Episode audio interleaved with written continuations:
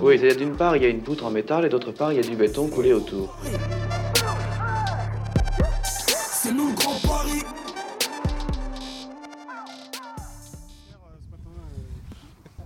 Non, c'est beaucoup plus, euh, c'est beaucoup moins compacté et puis surtout ça sent, ça sent l'humus quoi. Si tu, Ah ouais, dis donc. tu vois? Et puis elle est vraiment, c'est du, c'est, c'est du couscous. C'est du couscous. Non, bah, t'as vu le nombre de gravats qu'il y a dedans? Ouais, mais c'est très étrange. Ça, c'est vraiment des. En fait, c'est des sols. Faudrait en, faudrait en faire l'histoire, quoi. Qu'est-ce qui, est venu là? Qu'est-ce qu'il y a eu comme. euh, Parce que les, sols d'Île-de-France, je pense qu'il y a pas mal d'endroits où il y a eu des, peut-être des mélanges de terre de remblai, des effets d'érosion. Je je sais pas. Là, je suis un.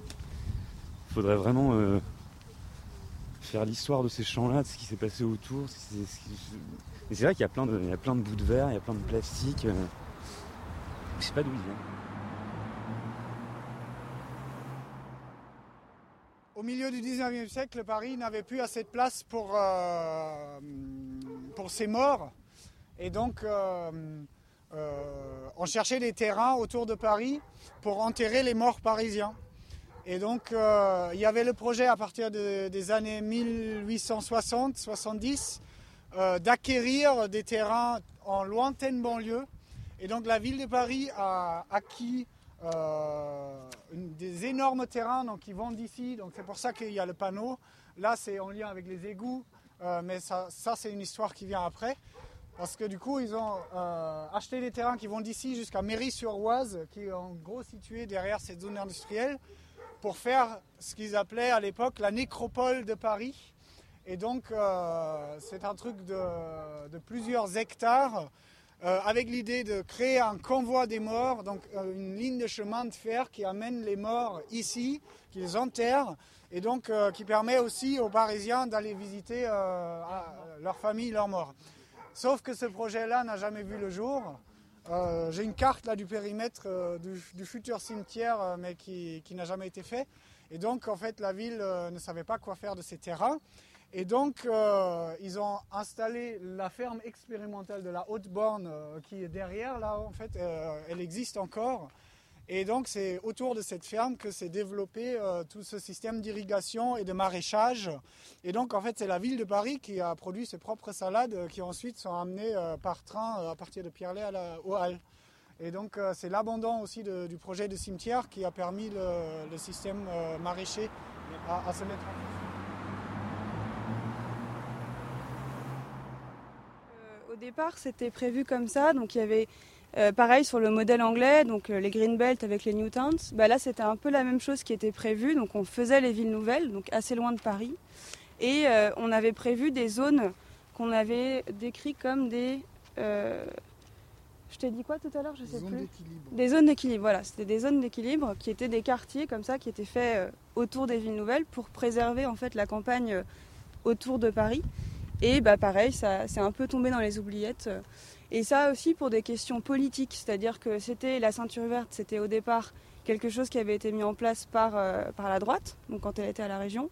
Et quand la gauche est arrivée, elle n'a pas voulu reprendre euh, ce principe de ceinture verte, et donc c'est un peu tombé. euh, c'est toujours dans le SDRIF, donc on a toujours cette idée de ceinture verte dans le SDRIF, mais elle n'a plus aucune, plus aucune consistance, on va dire. En fait, le périmètre, tout simplement, euh, il a été défini par l'IAU, donc euh, l'Institut d'aménagement euh, d'urbanisme d'Île-de-France, et c'était assez simple, c'était un ratio de 60% d'espace ouvert et euh, 40% d'espace urbain. Donc quand on dit ouvert, c'est tout ce qui est boisé, agricole, naturel entre guillemets, ou alors aménagé en parc, etc. Et donc il y a eu une première phase dans les années 70. Ensuite, on a remis euh, cette idée dans les années 80 et en fait, le point d'aboutissement, ça a été euh, le plan vert en 1995. Et c'est là en fait qu'on définit vraiment euh, tout, ce, tout ce périmètre. Et là on a eu des études qui étaient assez poussées en fait. ça fait ça, hein, c'est un pavé comme ça, le plan vert. Et le problème, c'est qu'il n'a pas été adopté. Et il était censé être en accord avec le SDRIF de 94, ce plan, ce plan vert. Et donc euh, ça n'a pas marché comme ça en fait. Tu as dit que c'était entre 10 et 30 km de Paris le Ouais. périmètre 10 et 30, ouais. Ça fait euh, 395 communes, je crois, de mémoire. Et alors, ce qui est intéressant aussi, c'est que avec l'avancée de l'urbanisation, bah, en fait, ce périmètre, il, il bouge un peu, il est un peu repoussé. Donc voilà, donc il y en a eu plusieurs en fait. C'est impressionnant comment ils ont réussi à garder le truc précis, et même aujourd'hui. ouais. Ouais, ouais, c'est complètement différent. Et c'est aussi intéressant de voir ce qu'ils ont fait à Berlin, où euh, il y a eu un plan avec une première ceinture d'espace vert, des, des pénétrantes comme ça, et une deuxième ceinture d'espace euh, ouvert. Et euh, ça avait été prévu à l'époque où on pensait que Berlin allait devenir une ville qui ferait enfin, des millions et des millions d'habitants. Et en fait, l'histoire a fait qu'on est resté sur des espaces. Ouais, voilà, le premier périmètre. Et on a toujours euh, des grands, grands espaces verts dans la ville. C'est une, une ville qui est très ouverte, hein, qui, est très, qui est très verte, au contraire de Paris. Quoi. Et euh, il y a des points de comparaison comme ça. euh.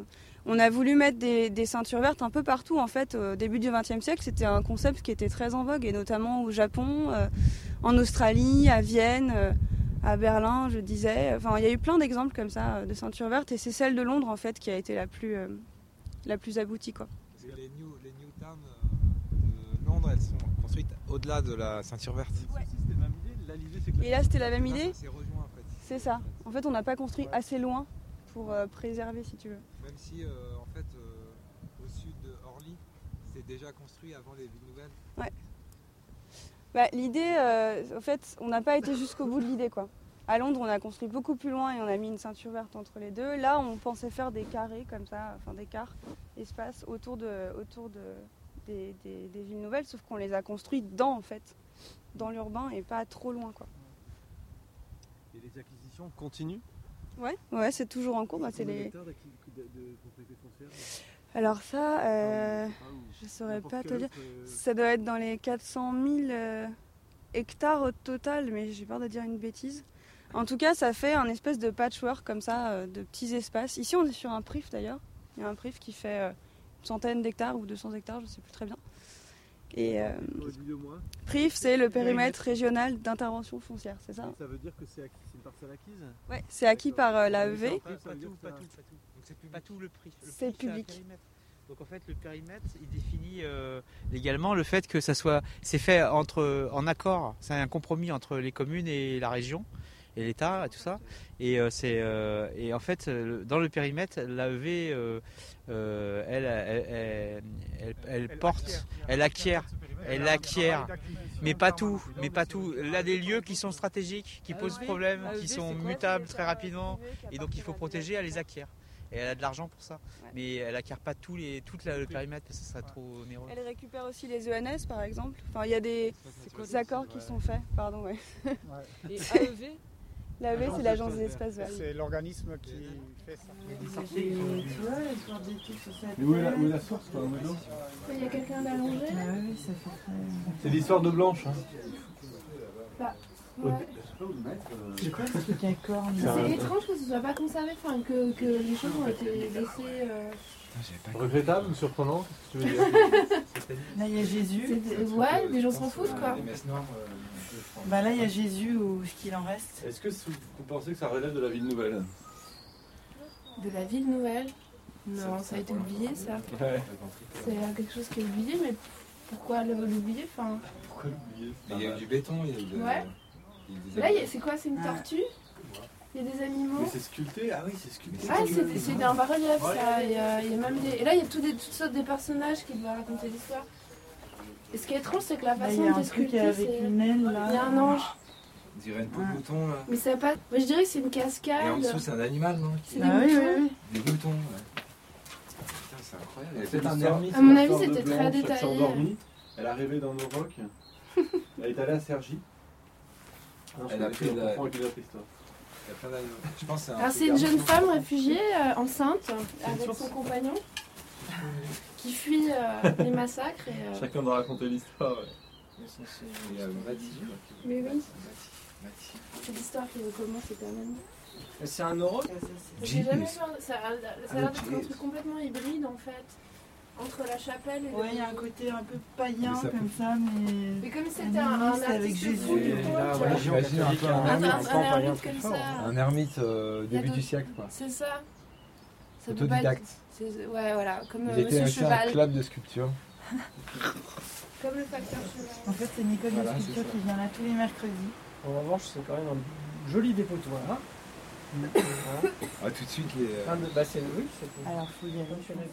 Les années euh, 1940. Donc, euh, le plan Abercrombie, donc euh, tu, je ne sais pas si tu vois qui est Abercrombie, donc euh, au 44, euh, ils font, euh, ce- ils mettent en place euh, ce- cette idée qu'on va euh, fixer des terres autour de Londres euh, sur euh, plusieurs kilomètres qui seront consacrés, en fait, qui sont libres d'urbanisation, qui seront consacrés à, soit de l'agriculture, soit de la forêt. Et en fait, ça, c'était complètement en réaction au fait que Londres s'étendait de manière exponentielle et que du coup, c'était l'idée de, fixer en fait la ville dans des limites qui seraient ces espaces libres d'urbanisation. Et en correspondance avec ça, il y avait euh, les New Towns, donc la politique des villes nouvelles, qui étaient censées être donc, situées en, à l'extérieur de cette euh, Green Belt. Et euh, il y a eu. euh, alors ça a été reproché aussi par, par certains auteurs parce que le problème c'est qu'on a très bien fixé ces terrains-là, il n'y a pas de construction, c'est vraiment libre. Enfin il y en a mais ça a été quand même très préservé. Mais le problème c'est qu'on a repoussé aussi l'urbanisation plus loin.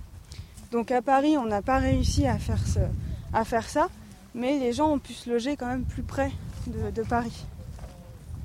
Alors à Paris, euh, en fait, on a voulu faire la même chose à peu près. Euh, et donc ça, c'était à partir des années 1970, on a commencé à faire, euh, émerger cette idée qu'on pourrait aussi donc, fixer des terres autour de Paris, donc préserver une ceinture verte, agricole autour, de, autour de Paris, avec surtout cette idée là aussi d'encadrer, enfin de, de, euh, de ce concept-là. Et euh, le point de- le point d'orgue de tout ça, ça a été le plan vert, en, en 1995. Euh, le plan vert, c'était la version la plus aboutie de la ceinture verte où on avait localisé tous les espaces qui étaient dignes d'intérêt, qui étaient à protéger, à valoriser pour des fonctions récréatives, des fonctions qui sont devenues avec le temps aussi des fonctions écologiques, des fonctions d'agriculture périurbaine, euh, des fonctions euh, de plein de, plein d'ordres comme ça. Euh, et donc du coup, le plan vert, il était censé être adopté avec le SDRIF de 94, et finalement, il ne l'a pas été pour des raisons de politique, parce qu'en fait, la gauche arrivant au pouvoir, après la, après la droite, n'a pas voulu mettre en place cette mesure qui était une mesure de, de droite en fait. C'est assez intéressant de voir aussi que c'était une certaine vision aussi de, la droite de conserver, de fixer des espaces comme ça. Donc fixer une espèce de couronne euh, campagnarde en fait autour de Paris quoi. Dans l'idée c'était ça. Alors ce qu'on se disait avec Jens aussi, c'est que en fait ce qui se passe, c'est qu'à Londres, la ceinture verte, si je me trompe pas, elle est quand même beaucoup plus loin.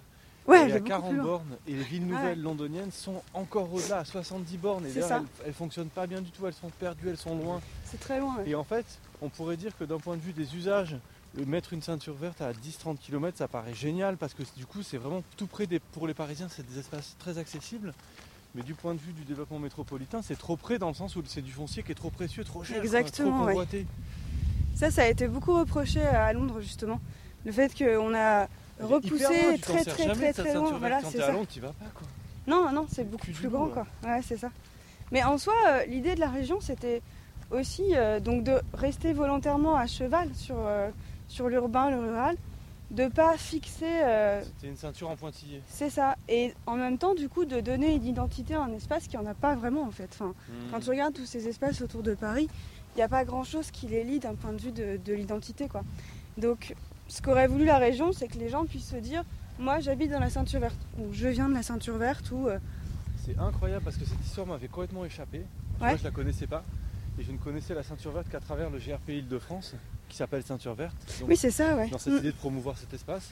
Complètement. Pour nous, c'est génial parce que le sentier qu'on est en train de construire, j'ai j'ai toujours revendiqué le fait qu'il s'inscrivait dans la même échelle que la ceinture verte. Mais là, maintenant, ça prend un sens complètement différent. euh, Parce que tu vois, si je comprends que le GRP était aussi une très bonne idée pour faire exister cet espace au lieu des- aux yeux des Parisiens, Ouais. nous, on s'inscrit, on reprend le- ce flambeau-là quand même. Ah oui, complètement. Et donc euh, le mot ceinture verte nous conviendrait sans doute pas, mais quand même faut qu'on réfléchisse à un truc. Il faudrait quelque chose qui soit Cette un histoire peu. fait partie de notre histoire en fait. Ouais, c'est ça, ouais. Il y a un truc. Ouais, on marche sur, on marche sur vos terres en fait. On est chez vous, on est sur cette... on, non, on reprend ce projet. C'est aussi ça, ouais. Et quand tu regardes à l'échelle locale, en fait, il se passe plein de choses. Vraiment, tu chaque euh, petit euh, petite communauté de communes a son petit projet autour de tel et tel espace. En fait, la ceinture verte, il n'y a pas de projet commun. Ça a aussi pas, pas fonctionné parce qu'il n'y avait pas de justement un projet qui permettait de fédérer un peu tout le monde. Ouais. Maintenant il y a le Grand Paris, mais la ceinture verte Elle en est exclue Ouais, voilà, ouais, ouais, complètement. paradoxal. Et euh, ouais, ouais, t'es vraiment à la limite de la métropole, quoi. Donc elle est exclue. Et en même temps, à l'échelle locale, euh, t'as des micro-projets, quoi, qui se... C'est bizarre cette sorte de zone mosaïque, zone frontière. euh, Entre multi- deux. Ouais, entre deux, entre plein de Complètement entre deux. d'entités administratives. Au moment où le Grand Paris advient, elle est encore en dehors. C'est ça. Trop bizarre. Ouais, c'est vraiment ça. Intégré au projet du SDOM, mais en fait pas vraiment non plus. C'est un espace un peu au- à la marge, Paris quoi. interstitiel, le Grand Paris interstitiel. Et tu vois, la ceinture verte, du coup, ça fait pas... Enfin, dans les enquêtes que je fais auprès des gens, ça fait pas trop écho. Ils savent pas ce que c'est. Mais oui. ouais. Par contre, ils visualisent très bien ce que ça pourrait être. Donc du coup, tu, tu peux avoir un marqueur comme ça aussi. Et est-ce que. la- Parce qu'à contrario, il y a plein de moments où on se retrouve dans des espaces comme ça en se disant. euh, C'est étonnant que dans le Grand Paris, il y ait d'aussi grandes respirations de verdure. Ouais. Et donc, euh, c'est quand même. euh, c'est quand même un- enfin, ces petits moments-là sont des résultats du travail de la région quand même, on est d'accord. Il y a quand même Ouais, eu quand alors, même des complètement, ouais. complètement. Il faudrait que tu regardes, euh, il y a sur le site de l'AEV la carte de tous les prix. Mais oui, ah, elle y est celle-là Ouais, Putain, je sais pas qu'on si les- je l'ai. qu'on se la fasse Les prix. celle-là. Ah bah oui. La carte des prix. Elle est là-bas. Ouais, mais elle est sur internet. là. Ouais, je l'ai jamais vu Ouais, cette tu peux l'avoir sur le site. notre idée du bornage de- du Grand Mais Paris. Complètement. ouais. exactement. Mais ça serait intéressant en fait, une fois que vous aurez fait votre euh, tracé, de voir comment ça se situe dans cet espace de ceinture verte par rapport au Mais est-ce qu'on GR. peut pas revenir vers la région dès aujourd'hui, nous, en les interpellant sur ça, quoi Ce qu'il faudrait faire, à mon- enfin ce qui serait super, ouais, euh, c'est l'IAU en fait qui porte. alors. euh, Alors l'IAU, on a des super bonnes entrées. en Vous avez des entrées Ouais. Parce qu'il y a, je sais pas si tu connais, il y a Corinne Lejeune et Nicolas Laruelle qui à l'IAU portent ce truc-là de Alors, projet de ça, ceinture je verte. note, du coup. Et eux, je pense qu'ils seraient assez contents d'avoir des gens qui viennent les voir Ok. et qui leur Tu disent. euh, me redonner ces deux noms Alors, t'as Nicolas Laruelle. Ouais. Donc Laruelle, euh, Attends, je connais ce nom. tu connais Ouais. Il a et- Corinne Lejeune. Comment il s'appelle Nicolas? C'est un grand. La Ruelle, euh, ouais. Ouais, il est super. Il est bien. Hein Il faut qu'il vienne. Ouais. Non, Ça serait- dis, on mais lui, il serait-. J'ai parlé du projet euh, il y a trois mois, il a dit oui. À et l'IAU. je sais pas son- À l'IAU, ouais, à l'IAU. D'accord. À la région, c'est un Nous, on peu. est copains avec le Croar à l'IAU, je sais pas si tu. Ouais, je vois d'horizon. c'est, ouais. On l'aime Ouais. bien et il, il adore notre Bien, la prochaine marche. Mais du coup, le sentier, il pourrait, on pourrait dire que c'est le sentier qui articule les villes nouvelles à la petite couronne, mais aussi la petite couronne, enfin le, le cœur de métropole à la ceinture verte. Mais même plus que ça, en fait, tout le sentier, quasiment, il est sur, il est sur le périmètre de la ceinture verte, parce qu'on est exactement entre 10 et 30 km tout le temps. On est sur la ceinture verte, en fait. On Bah, Ouais, est. euh, sauf quand on est en petite couronne, tu vois. ben, une partie ouais. est très, très oui, sauf ces petits moments-là où on en sort, mais les trois quarts du chemin, ils sont, ils sont dans le périmètre de la ceinture verte. Et sur un propos, effectivement, qui n'est pas exactement celui du GRP, mais qui rejoint quand même. Mais justement, c'est intéressant. Le, le GRP, c'était de passer par le maximum d'endroits un peu patrimoniaux valorisés, euh, Espace vert. espaces verts, ouais. Alors que vous, vous n'avez pas du tout Voilà. ce parti-là. Ouais, mais des fois, des fois, on est quand même d'accord. Des fois, il y a des trucs où on y va. Puis ouais, des fois, eux, ils vont quand même à l'axe majeur malgré tout, tu vois, parce que quand Ouais, même, ils, quand même, ils tournent le doigt à la ville, mais pas quand elle est, aussi ça. spectaculaire. Et nous, de temps en temps, quand même, on va dans une forêt, dans un truc. Bon. Pas trop remarquer les forêts. Alors, ce qui serait super, c'est d'avoir une carte. Ils ont fait. Et là, en fait, tu as le périmètre. euh, c'est ce truc-là qui est à lire. Et c'est donc les deux. Je sais pas si. Oh, pardon. Pardon. Non, c'est moi. Attends. Où est-ce que je peux avoir Parce que là, c'est une des cartes qu'ils ont faites. Et je pense que ce qui serait pas mal, c'est d'avoir la carte des prix avec. En ceinture verte. Alors, les prix, il n'y en a pas qu'en ceinture verte d'ailleurs. Et Mais ils essaient d'avoir un- une approche de d'acquérir principalement dans les espaces qui sont en carence d'espaces verts, donc en Seine-Saint-Denis, euh, ce genre de choses. Alors, de ceinture verte. Elle l'a fait continuer beaucoup plus sur les, euh, dans, les fonds de vallée. Parce d'accord. qu'elle considère que c'est là aussi où tu as le plus de pression. Et ce qui est marrant, c'est que la ceinture verte, elle est aussi adossée au, au PNR. Quoi. Et moi, la partie que j'étudie aussi euh, en vallée de Chevreuse, c'est cette partie qui est à la fois dans le périmètre de ceinture verte et à la fois dans le périmètre du PNR. Et évidemment, c'est le PNR qui gagne. Quoi. Mais euh, Mais c'est un énorme. Donc, t'as tout ça, quoi. récit, euh, Et là, on est ici, s'accroche. Les vents sont pleins de produits là. Ah ouais Vous sentez pas Non, et autre, autre histoire, c'est le faux Paris euh, qui est ici aussi. Donc ça c'est ça c'est l'histoire de la deux- Première Guerre mondiale où en fait, euh, pour leurrer euh, les aviateurs allemands, parce qu'à l'époque il n'y avait pas de radar, on a construit une fausse ville lumi- lumineuse, euh, une réplique des formes de Paris, donc notamment les gares, parce que ce sont les gares les endroits les plus lumineux. Euh, et donc on a installé, ou c'était l'idée d'installer en fait euh, du coup des petits objets dans les champs qui en fait de loin, euh, à partir de l'avion, pouvaient ressembler donc à la morphologie parisienne pour, pour, que, pour que les aviateurs allemands euh, foutent leurs bombes dans les champs et pas sur Paris. J'ai la carte là aussi, euh, je la sors dans le train après si vous voulez. Parce que la scène, elle, elle a la Parce même que là, ouais, voilà, ici la Seine, elle a fait la même boucle euh, que sur Paris. Décalé de, de- de- Attention, on va éteindre toutes les lumières à Paris. le grand leurre. À 5, on éteint toutes les lumières à Paris. et on Voilà, les c'est rallume ça. toutes. C'est Voilà, c'est ça. C'est un hologramme en fait. Ouais. Non, c'est- un, village Potemkin. C'est un village qu'on crée, qu'on déplace euh, selon. euh, c'était quoi? C'était en Russie, c'était le nom du Premier ministre de Catherine II qui euh, voyageait, faisait un tour de Russie et en fait c'était pas aussi bien que ce qu'elle pensait. Du coup, le ministre avait construit des. des- Enfin, c'est une- je sais pas si c'est vraiment vrai en fait. Elle construit des, des faux villages qui déplaçaient au fur et à mesure que le bateau avançait sur, le, sur la rivière. Et d'où l'image. euh, enfin, voilà, de l'heure et de. de Encore une faux- autre Mirapolis. villes. Ouais. Voilà, On va de Mirapolis en Mirapolis. qui, se, qui mord presque sur la, sur la, la voie là, c'est qu'en fait euh, euh, les communes de, de la vallée de Montmorency refusent la ville nouvelle, mais par contre euh, elles sont dans une urbanisation. euh, ils voulaient faire une 4 voies ici qu'on voit. C'est une 4 voies qui a été déclassée, donc là on a créé un espace vert sur l'ancien projet de 4 voies. Et on voit d'ailleurs qu'on a, on voit quand même qu'on a, on a rogné sur les pavillonnaires qui existaient. Et en fait, sur cette carte-là, si vous zoomez, si vous regardez en détail euh, tout à l'heure de près, euh, on a plusieurs cartes qui circulent. hein. Il y avait, il perpendiculaire. Alors ça, c'est la, ça c'est la A15. Là, c'est la A15. Et là, vous avez la, la A115 qui permet euh, de rejoindre la Francilienne et d'aller à Beauvais-Tillé, par exemple, à l'aéroport. Enfin, qui permet de remonter la vallée de l'Oise. Et, euh, en fait, il y avait, il y avait deux, deux quatre voies prévues ici, là, en plus du train et de la chaussée Jules César. Donc c'était l'urbanisation des années 70. euh, et puis là, on a fait machine arrière. Ça veut dire que là, le, le collège Jeanne d'Arc, il, il resserre à nouveau. Et euh, donc c'est des évolutions qui sont vraiment intéressantes. Voilà. Donc euh, c'est pour ça qu'on s'est arrêté ici, dans ce lieu calme et agréable. On est ici, là, exactement ici. C'est la première quatre voies qui est, en poi- qui, qui est figurée sur la carte en pointillé. Et la deuxième quatre voies, elle est ici. C'est l'avenue Paul Vaillant Couturier ou non Maréchal Leclerc. On, on va passer le long là un petit peu pour euh, remonter, remonter de ce côté-là et passer. On va passer sous l'autoroute ici. Et ici, à partir d'ici, on sera euh, au pied de la butte. Et euh, on aura un magnifique panneau de l'Agence des espaces verts qui nous expliquera les buts du Parisis, etc. Et, on, suit, là il y a les carrières de plâtre qu'on contournera et qu'on apercevra un tout petit peu qui sont en cours de revégétalisation. Il n'y a aucun belvédère, qui, il y a un endroit où on peut voir un tout petit peu le front de la carrière, mais ils sont très très inquiets, euh, donc euh, il n'y a aucun belvédère qui permet de voir la carrière. Le grillage il est à 10 mètres du front de carrière et comme ils ont très très peur que ça s'effondre, euh, ils ne nous donnent pas accès à des vues qu'on avait il y, a, une dizaine d'années déjà c'est toutes les carrières de- Ça va s'écrouler dans les 200 ans qui viennent. Toutes les collines vont complètement s'écr- s'écrouler là, toutes les collines de la. Donc c'est ce qui a permis de créer tout le plat pour tout Paris, quoi.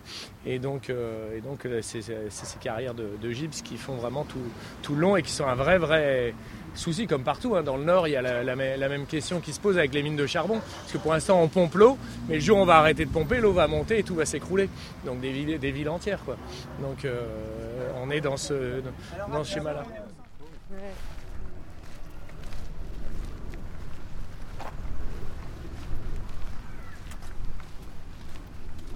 Et là où cette histoire rejoint l'histoire du sentier métropolitain du Grand Paris, c'est que la région a essayé de faire exister cette ceinture verte auprès des administrés, des Parisiens, des grands Parisiens, avec un succès mitigé. Mais un des plus beaux objets, un des plus accomplis que la région a réussi à mettre en œuvre pour faire exister cette ceinture verte auprès du grand public, c'est le GRP Ceinture Verte Île-de-France, payé par l'Agence des Espaces Verts, l'AEV, à la Fédération Française de Randonnée Pédestre dans les années 90. Et ce GRP Île-de-France, il se situe à la même échelle que le Sentier du Grand Paris qu'on est en train de dessiner ensemble.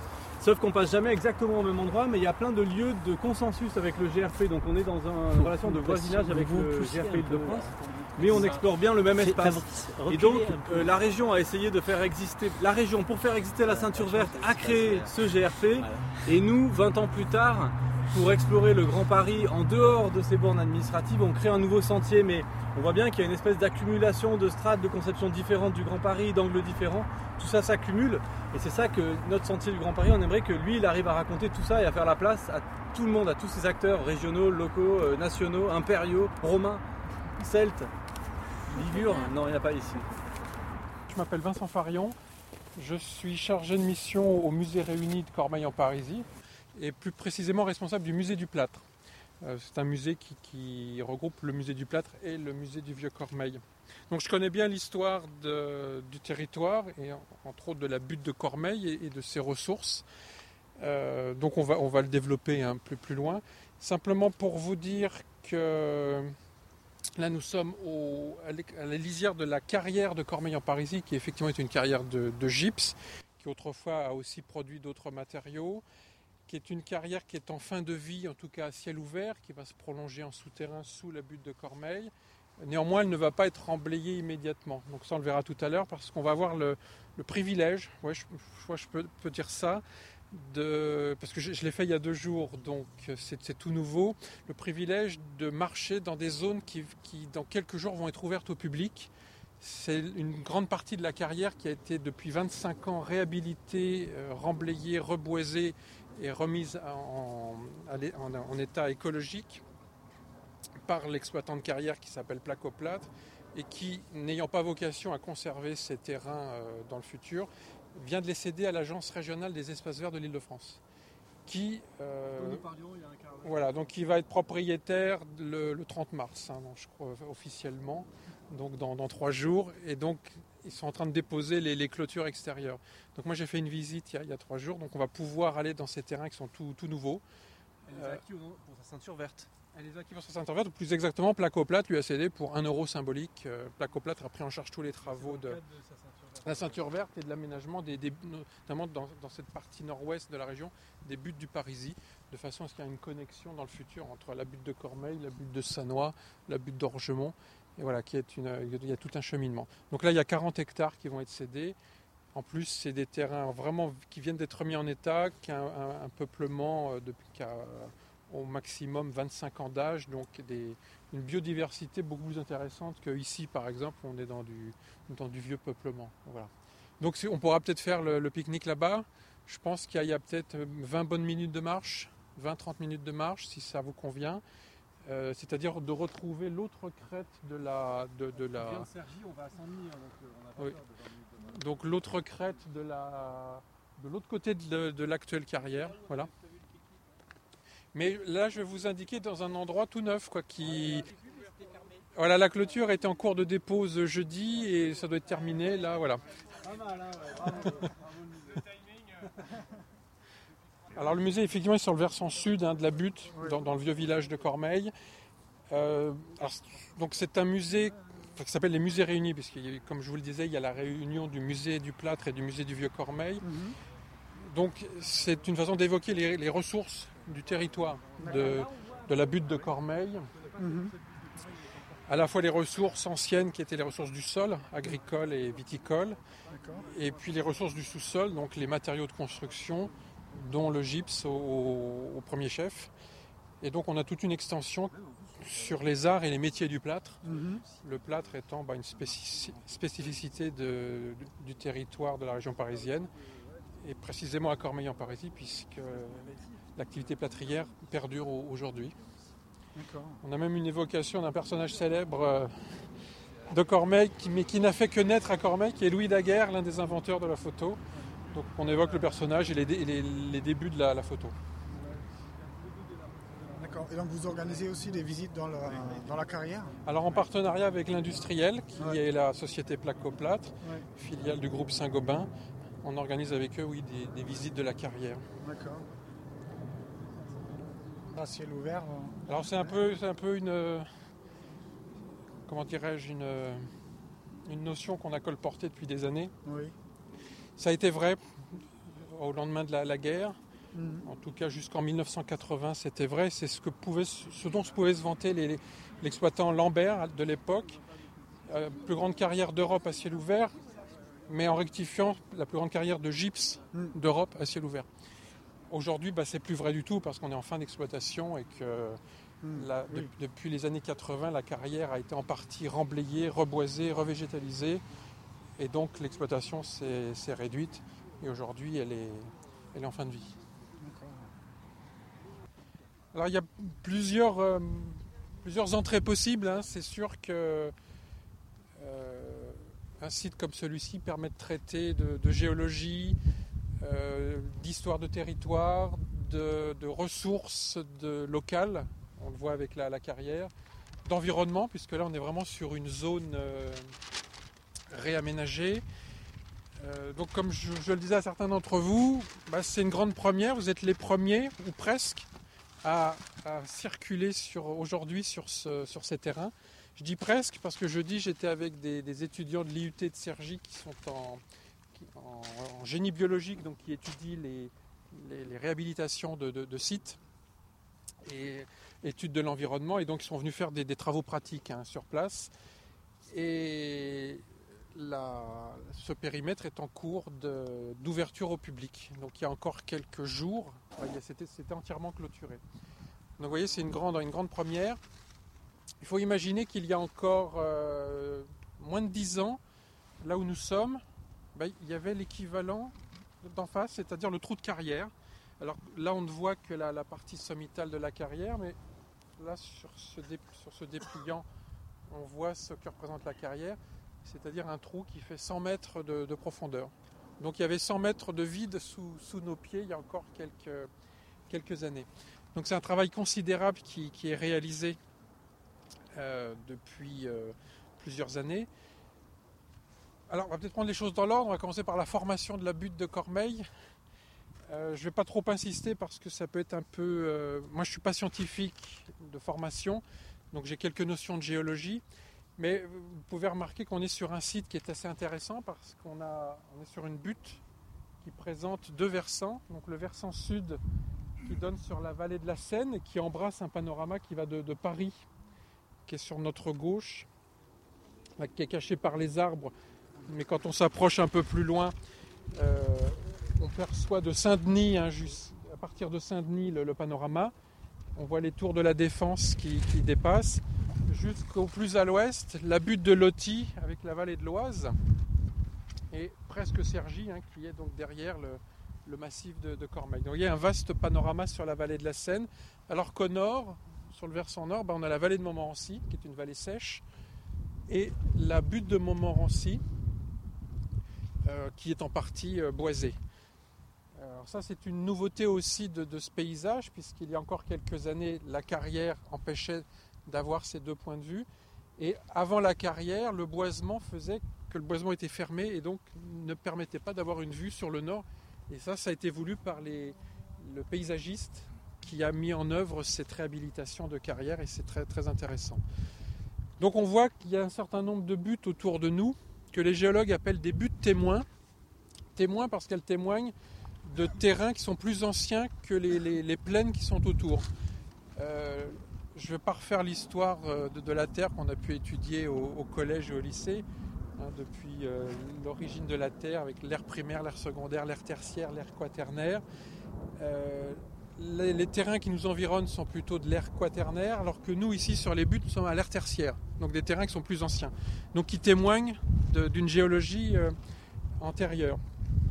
En ce qui concerne le gypse et les, les autres couches de terrain qui lui sont voisines, on a une période de formation qui est 38 à 40 millions d'années. Donc là, ça défie complètement notre, euh, notre imagination. Même si c'est jeune géologiquement. C'est jeune géologiquement, c'est l'ère tertiaire, avec un, sous-étage qui s'appelle le, Ludien, alors qui a été reclassifié de façon internationale en Priabonien. Donc c'est relativement jeune, oui, 38 à 40 millions d'années. Donc formation du gypse, euh, qui s'est formée dans une lagune qui euh, auparavant euh, était constituée d'un vaste océan qui était l'em- l'emplacement du, bassin parisien. Un océan qui a été affecté sur des millions d'années de différents épisodes qu'on appelle des transgressions, des régressions marines. C'est-à-dire que la, mer avance ou la mer recule en fonction, et à chaque fois avec un échange de, sédiments, et de, notamment de, le, gypse étant d'origine sédimentaire mais aussi d'origine saline, de par le, sel contenu dans cet océan. Euh, donc il y a eu cette formation qui s'est faite sur, sur, une très longue période. Et dans un épisode ultime, cette mer s'est refermée pour former une lagune au centre du bassin parisien. Et cette lagune, bah, c'était une sorte de marécage constitué d'eau saumâtre, donc une eau avec une salinité, euh, en, en, une sursalinité, et qui, par une évaporation, avec, à cause d'une ou grâce à une évaporation euh, très importante, les, sédiments et la, salinité contenue dans cet océan s'est cristallisée, s'est sédimentée pour former une croûte et qui explique les, différentes, euh, maté différents matériaux géologiques qui sont encore présents dans, dans ces buts, dont le gypse fait partie. Euh, donc la solidité qui a fait qu'elle est, elle est, elle est, restée et qu'on a des terrains plus anciens qu'autour Alors non pas sa solidité parce que le, ces dépôts s'étaient faits uniformément sur la région parisienne. Euh, en plus, le gypse, c'est un matériau qui est, qui est soluble, en, encore, encore aujourd'hui, bien sûr. Euh, non, il y a eu à l'ère quaternaire, il y a eu d'autres épisodes géologiques, notamment l'érection des Alpes, qui a fait qu'il y a eu des, soulèvements, et une, érosion qui est venue sur ces terrains très importante, mais l'érosion n'a pas été complète, n'a pas été totale. Et notamment lorsque la Seine a creusé son lit, bah, elle a fait des méandres. Elle est venue buter contre ces, buts, justement. Ce qui explique les, méandres de la Seine. Et euh, ces méandres sont, là parce qu'il y a ces, buts témoins. Alors ces buts témoins, bah, il, y a, il y a celle où nous sommes, Cormeil, que prolonge euh, Sanois, Orgemont sur Argenteuil. Je crois que vous allez aller jusqu'au jusqu'au Châtaignier, la butte des Châtaigniers, donc au-dessus d'Argenteuil. On a en plus sur le, sur le, centre du bassin, donc vers Paris, on a Montmartre, bien sûr, on a le Mont Valérien, qu'on devrait percevoir là-bas. Euh, on a de l'autre côté de Paris, on a. Ça relève de la même histoire géologique? Oui, la même histoire géologique. On a euh, Belleville, euh, les buttes de Chaumont. Euh, si vous connaissez le parc des buttes de Chaumont, bah, c'est un des premiers exemples de réhabilitation d'une carrière de gypse, hein, puisque le, piton central, c'est du gypse. C'est du gypse. donc on a tout un croissant qui se prolonge au-delà de, des buttes de Chaumont sur la Seine-Saint-Denis, avec des, communes comme Romainville, comme, comme Rony-sous-Bois, Montreuil, etc. Donc là, c'est des terrains gypsifères. Euh, les terrains gypseux, néanmoins, ont subsisté essentiellement au nord de la vallée de la Seine, donc un, un grand arc qui va d'ouest en est, qui va de la région de Pontoise. Euh, donc il y a une petite butte dans le Vexin qui s'appelle Grissy-les-Plâtres, hein, le nom est évocateur. Donc c'est là, c'est la partie la plus occidentale du, gypse. On a la butte de Loti, qui est par là-bas, qui est très, qui est un gros gisement de gypse qui a été exploité jusqu'aux années 60. Et puis le plus à l'est, c'est la région de Château-Thierry sur la Marne et la région de Meaux notamment. Et toutes les buttes qui émergent comme la Goëlle, le massif de l'Aulnois, etc., c'est des buttes gypsifères et qui souvent ont justifié une activité plâtrière. Pour en revenir à la formation géologique, euh, par-dessus le, le, gypse, j'entre pas dans le détail, après bah, vous me demanderez, le gypse il est cristallisé en quatre masses, donc la, masse principale qui est donc la masse supérieure euh, fait 17 à 19 mètres de hauteur, c'est celle qui va être exploitée à partir de maintenant en, souterrain. Jusqu'à présent les, quatre autres masses, principalement les, premières, deuxième et troisième étaient exploitées à ciel ouvert sont surplombés d'une épaisse couche d'argile et de marne, de différentes natures, euh, argile verte, argile blanche, euh, marne bleue, euh, et encore par-dessus d'épaisses couches de sable. Alors chaque étage géologique a reçu le, nom d'un type, c'était une façon de les identifier depuis le 19e siècle pour les géologues. Donc le sable, c'est-à-dire que ce type de sable, si on le retrouve ailleurs dans la région, il va porter le même nom. Donc c'est le sable de Fontainebleau ici. Euh, les argiles vertes de Romainville, les marnes blanches de Pantin, les marnes bleues d'Argenteuil, les calcaires de Sanois. Il y a Cormeil en Parisie qui pourtant offre euh, toute l'étendue des, matériaux qui n'a pas donné son nom à, à un prototype. Bon, c'est pas, c'est pas grave. Et les, les argiles étant, et marnes étant très imperméables, lorsqu'il pleut sur les buttes, le sable est filtré donc dans les, par les sables et est arrêté par cette couche, cette couche d'argile qui est imperméable. et forme, lorsqu'il y a beaucoup d'eau, peut former des nappes suspendues et sinon ressort en source. Ce qui explique les villages à l'époque médiévale de la région, donc tous ceux qu'on voit notamment sur la butte de Montmorency, comme Taverny, Saint-Leu, Montmorency, etc., ou Cormeil en Parisie, Montigny, Sanois, euh, se sont implantés à cette altitude de flanc de coteau parce qu'il y avait une émergence de, sources et la proximité de l'eau. Alors que voulez-vous que j'ajoute? L'exploitation du gypse peut-être? Euh, donc, Ce qui explique la, mise en, exploitation des, buttes, dont celle de Cormeil constitue encore un exemple. Euh, les, donc les, buttes ont connu différentes utilisations qui jusqu'à aujourd'hui les ont essentiellement préservées de l'urbanisation. Donc il y, a, bien sûr eu un usage, euh, on peut dire, de, culture. Pendant plusieurs siècles de culture de la vigne, notamment sur les coteaux. Alors plutôt les coteaux exposés au sud, hein, bien évidemment, culture de la vigne, qui à partir du début du XXe siècle ont laissé place à la culture de fruitière. Euh, on a derrière nous les célèbres cerises de Montmorency ou les, les poires de, de Grollet, je crois. Euh, on a eu un usage qu'on ne soupçonne pas parce qu'aujourd'hui on a des, des buttes dont la végétation s'est refermée par, des plantations de châtaigniers, mais qui sont des plantations assez récentes, hein, qui remontent à un peu plus d'un siècle. On a eu un usage pastoral. Hein, on avait, à la vérité, on avait des sommités qui étaient euh, dégagées, euh, qui étaient en pelouse, et donc qui, qui permettaient aux, aux, cultivateurs de la région d'avoir des, des troupeaux de moutons, notamment. Ça s'est refermé par la suite. Puis il y a eu l'exploitation de carrières. Donc ça, on sait qu'il y a des exploitations de carrières euh, depuis l'époque gallo-romaine, puisque les, plus anciennes traces archéologiques d'éléments moulés en plâtre remontent à l'époque gallo-romaine. Euh, au, musée, de Cormeil, nous avons la marge d'un escalier d'une villa gallo-romaine qui date du, deuxième siècle après Jésus-Christ.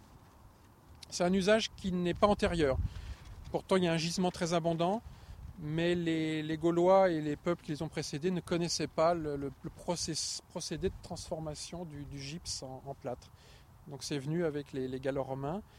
Euh, pendant des siècles, de petites carrières qui fonctionnaient de façon euh, intermittente sur le flanc des, collines, qui, étaient souvent des, cultivateurs de la région qui, en plus de, l'activité agricole, avaient cette activité en ressources, en, complément de ressources. Et ça s'est systématisé et développé à partir du, du XVIIIe siècle. Euh, le plâtre donc, a eu un usage assez régulier et notamment qui s'est renforcé à partir du Moyen Âge. Euh, usage donc dans la construction, dans tout ce qui est l'ornementation, euh, et puis également dans les beaux-arts, dans le moulage, et un usage qu'on a oublié mais qui, dans des études que nous nous, faisons euh, mettre le doigt dessus, qui a été un gros développement de l'activité plâtrière au 18e et 19e, c'est l'usage agricole comme amendement agricole hein, avant l'invention des, engrais chimiques. Euh, Jusqu'au début du XXe siècle, le plâtre pouvait être utilisé au même titre que la chaux comme amendement agricole. C'était très pratique dans la région parce que les, régions qui étaient demandeuses, c'était la Normandie et la, la, Picardie. Et donc au pied de la butte de Cormeil, il y avait le port de la Frette sur la Seine. Ça permettait d'expédier le gypse ou le plâtre vers la Normandie ou vers le... Ça, sur certaines cultures, ça apporte un enrichissement, et notamment pour... Euh, sur certaines euh, terres qui sont trop argileuses, ça permettait d'aérer les terres et de leur donner un peu de, de sulfate de calcium. Donc c'est pas des minéraux, mais ça améliore le sol. C'est ça. Mais adapté à, certaines, à, à, certaines, à certaines cultures, pas, pas, pas, pas à tout. Notamment l'usage dans les prairies. Le, donc le développement des carrières et donc ce développement s'est industrialisé au, au 19e siècle parce qu'évidemment on avait un besoin très important en matériaux de construction et en plâtre notamment qui est lié au développement de, Paris et de sa, sa région hein, qui s'est développé de façon concentrique. Euh, à l'époque gallo-romaine on a commencé à exploiter euh, essentiellement les carrières de Montmartre. Mais les carrières de Montmartre ou de, de Belleville ont été épuisées à la fin du 19e, milieu du 19e siècle, d'autant plus que lorsque ces communes ont été absorbées par le, ont été annexées à Paris, la réglementation interdisait d'exploiter de, des carrières et de, cuire du, plâtre dans Paris intramuros. Donc eh ben, il fallait trouver les, matériaux euh, encore plus loin. Donc il y a eu un développement concentrique comme ça et un développement progressif de, cette activité. Euh, alors à Cormeil en Parisie, en lien avec cette carrière qui subsiste encore aujourd'hui, c'est la famille Lambert qui a, acheté sa première carrière, son premier terrain en 1832, donc dans la première moitié du 19e siècle. C'était des cultivateurs aisés de Cormeil, donc là aussi c'était pour eux le moyen d'avoir un revenu de complément, une activité supplémentaire. Euh, pendant 50 ans, c'est resté artisanal, familial. Euh, il y a eu un début de mécanisation euh, au, au milieu du 19e et on passe à la troisième génération. À la fin du 19e, on a véritablement l'industrialisation du site que d'autres carrières avaient connu dans la région plus tôt, hein, en fonction de, la, de la demande. Il faut imaginer bien sûr que le, Second Empire et les, décennies qui ont suivi sont très propices au développement de la construction. C'est Haussmann, donc c'est la, reconfiguration de Paris, c'est reconstruire énormément d'habitats. Imaginez euh, tous ces matériaux qu'il a fallu pour, euh, pour, euh, pour re- reconstruire, refaire Paris. Et le plâtre étant, utilisé, pouvant être utilisé en enduit extérieur de façon traditionnelle. Mais les immeubles haussmanniens, c'est plutôt en pierre de taille. Donc le plâtre, c'est les aménagements intérieurs, donc euh, les millions de mètres carrés de, murs et de plafonds qu'il a fallu euh, enduire euh, au plâtre. Alors Cormeil s'est développé donc à partir de 1882 euh, parce que la demande était très forte. Industriellement, donc construction d'une première usine à, son emplacement actuel, donc qu'on voit ici euh, au pied de la butte. Euh, donc des, des- fours plus, plus, plus nombreux, plus puissants, une mécanisation, donc, euh, donc développement de l'usine. Il est possible que vous ayez un certain, certaines illustrations, sinon vous pouvez les retrouver dans nos lettres blanches au musée. Et Hilaire Lambert, qui est donc le, qui est le créateur de cette première usine, euh, il a été confronté à un problème, c'est que comme il a hérité d'une carrière qui avait été débutée par ses grands-parents à ciel ouvert, et qu'il y a eu 50 ans d'exploitation, euh, la famille Lambert avait pu en 50 ans assu- s'assurer la maîtrise foncière de cette carrière. Et donc lui, il ne pouvait continuer qu'en ciel ouvert et non pas en souterrain. Déjà en ciel ouvert, ça permet d'extraire toute la ressource en gypse, c'est-à-dire les premières, deuxième, troisième, voire quatrième masses. Mais quand on exploite à ciel ouvert dans le cas de Cormeil, on a par-dessus 70 à 80 mètres d'autres matériaux qu'on appelle les matières de découverte. Ça, c'est le terme de carrier parce qu'il faut les retirer pour découvrir le gypse. Donc, vous voyez, on, parlait des. D'où l'importance de la géologie de connaître ces matériaux. Et Hilaire Lambert, eh bien, il va, euh, pour rendre, euh, pour euh, rendre compétitif sa carrière, bah, il va trouver le moyen de valoriser également ces matériaux. Donc il va y avoir avec la plâtrière l'adjonction d'une briqueterie pour utiliser les, les argiles et d'une usine à chaud pour utiliser les marnes et les, calcaires, euh, qui sera complétée à la, quatrième génération, donc en 1930, lorsque le- le- l'entreprise se, se sera, euh, euh, comment dirais-je, constituée en société, euh, sera relayée par une cimenterie qui est au, bord de Seine, alors qu'on ne voit pas ici, mais qui, est à 4 km de, l'usine de Cormeil. Une cimenterie qui permettra donc d'avoir le matériau phare du XXe siècle qui va supplanter la chaux, et donc par l'utilisation des marnes et des calcaires, et également de la craie de, de Guerville qui va entrer dans la fabrication de ce ciment. Donc en 1930, le cycle d'exploitation sur place est complet et la carrière va prendre sa configuration maximum qui, fera dire que c'était la plus grande carrière d'Europe à ciel ouvert. Alors, à la vérité, c'est la plus grande carrière de gypse d'Europe à ciel ouvert, ce qui n'est plus le cas aujourd'hui puisqu'elle a été en partie remblayée. Mais jusqu'en 1980, euh, la carrière faisait en, arc de cercle entre 800 et 1000 mètres d'en- d'envergure sur 100 mètres de hauteur. Et donc depuis les années 80, euh, on a remblayé donc la partie est sur laquelle nous sommes et la partie ouest, c'est- le dôme boisé qu'on voit en face de nous. hein. C'était de la, c'était la carrière. Donc là aussi, c'est du terrain euh, reconstitué. C'est c'est le- c'est les parties les plus anciennes, c'est les, boisements qui ont 30 ans.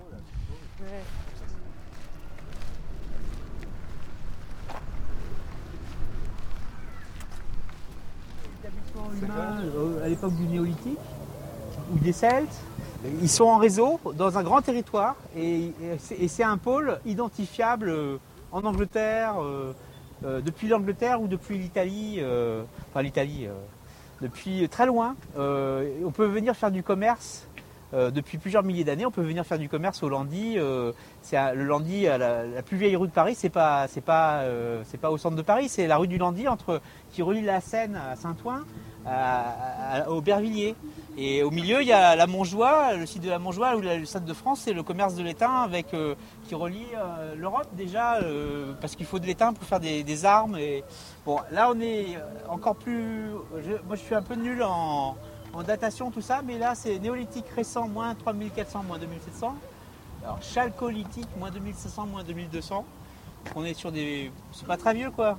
Et donc, ça nous explique là, que sur Paris, en balcon sur la Seine ou sur l'Oise, euh, ou même sur la Marne peut-être à certains endroits. Il y a des galeries couvertes comme ça qui sont à la fois des sépultures, euh, des lieux sacrés, des lieux de rite et aussi des lieux de, de rencontre en fait. de- bah, on peut se dire bah, au solstice prochain euh, on se verra là à tel endroit. euh.